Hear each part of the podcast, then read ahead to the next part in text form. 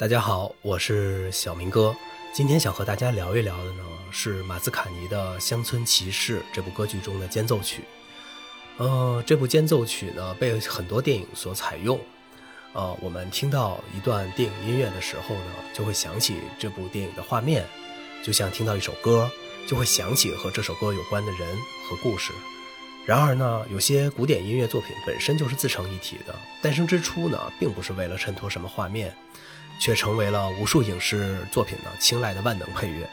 马斯卡尼的《乡村骑士间奏曲》啊，被数十部电影所采用，从美国电影《教父》啊，《愤怒的公牛》《美国往事》，一直到咱们中国的电影《阳光灿烂的日子》，还有《立春》啊。马斯卡尼如果多活半个世纪呢，那一定是一个收入颇丰的作曲家了。呃，皮特罗·马斯卡尼呢，是一位意大利作曲家、指挥家。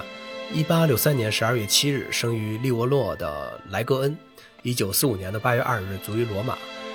有一种说法呢，说他的父亲是一位面包师，一心想把儿子培养成法学家。呃，可是呢，马斯卡尼早熟的音乐天赋呢，被他的第一位老师阿尔弗雷多·弗雷德里尼发现。这位老师呢，不顾马斯卡尼父亲的反对，鼓励他从事音乐事业。也就是说呢，马斯卡尼的父亲确实是反对他从事音乐的，但是呢，却是不是面包师呢？我没法考证了。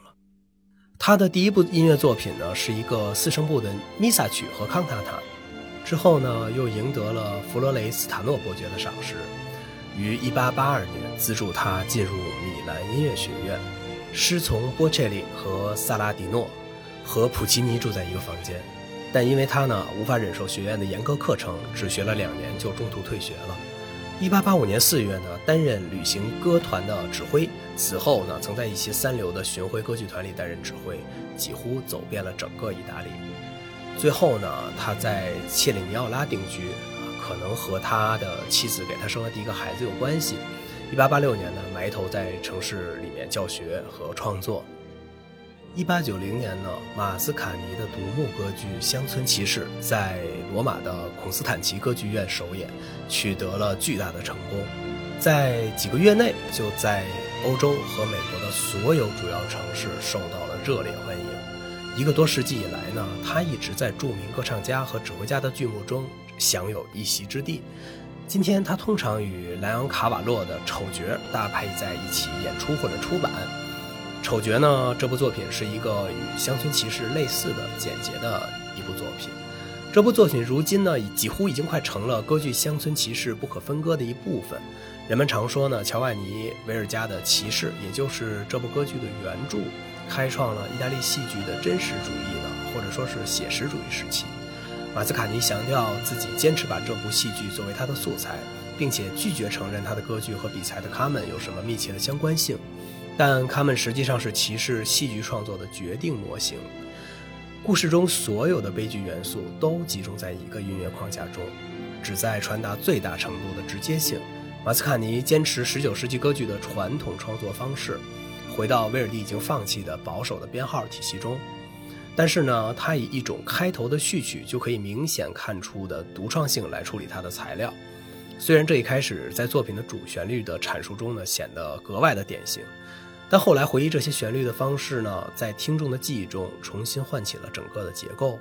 马斯卡尼创作了一部以情感为主导的写实歌剧，通过使用形式手段呢，其微妙之处比公开的真实性更有效果。其实，在所有元素之间实现了完美的平衡，即使是传统的管弦乐和学术和弦等可能存在的一些缺陷呢，这些缺陷其实在戏剧的人物塑造中也有他们的位置。结合起来，巧妙的旋律。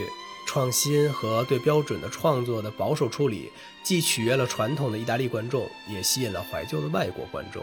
马斯卡尼的杰作呢，用尽了一切可能，加速了一个时代的结束。很快，马斯卡尼发现呢，这条民族主义风格之路呢是没有什么发展的。最后，他一直坚持意大利早期的浪漫主义风格。可惜，马斯卡尼的不可重复的杰作精神呢，一直萦绕在他的余生之中。在美国电影《教父三》电影将要结束的一个段落呢，融入了马斯卡尼《乡村骑士间奏曲》对影片画面啊进行一个渲染。在间奏曲创作者笔下呢，村子里的爱情故事一直是质朴、丰富，甚至是狂野的。那是一种远离城市的心灵所具有的特殊困境，带着微不足道的骄傲和忧伤。一九九零年，科波拉筹备了十六年的《教父》上映了。影片中充斥着维拉斯开兹提香式的画面构图，抒发着电影中的古典欧洲审美。毫无疑问呢，剧场谋杀的片段是整套作品的高潮部分。它是黑帮集团之间的较量，也是家族纷争的解决方式。而导演似乎更想表现的是新与旧、传统与现代、文明与野蛮、城市与乡村之间的纷争。内容描写的呢，却是每个人内心的矛盾与挣扎。全片讲述了1979年第二代教父迈克尔·克里昂到了垂暮之年，为了灵魂的救赎呢，迈克尔慢慢结束了家族的黑道事业，转投正当生意。为了清除最后几个仇敌呢，迈克尔派了手下到纽约和西西里各地进行追查。然而呢，当他和归来的妻子凯一起观看儿子托尼表演的歌剧时呢，一场血腥的残杀就发生在他身边。新教皇被刺杀了，一群枪手涌入了歌剧院，在枪声大作中，迈克尔死里逃生，但他的这个爱女呢却被误伤了。为了突出主人公迈克尔·克里昂内心的痛苦情绪。《乡村骑士间奏曲》的旋律结合画面，在此时呈现了。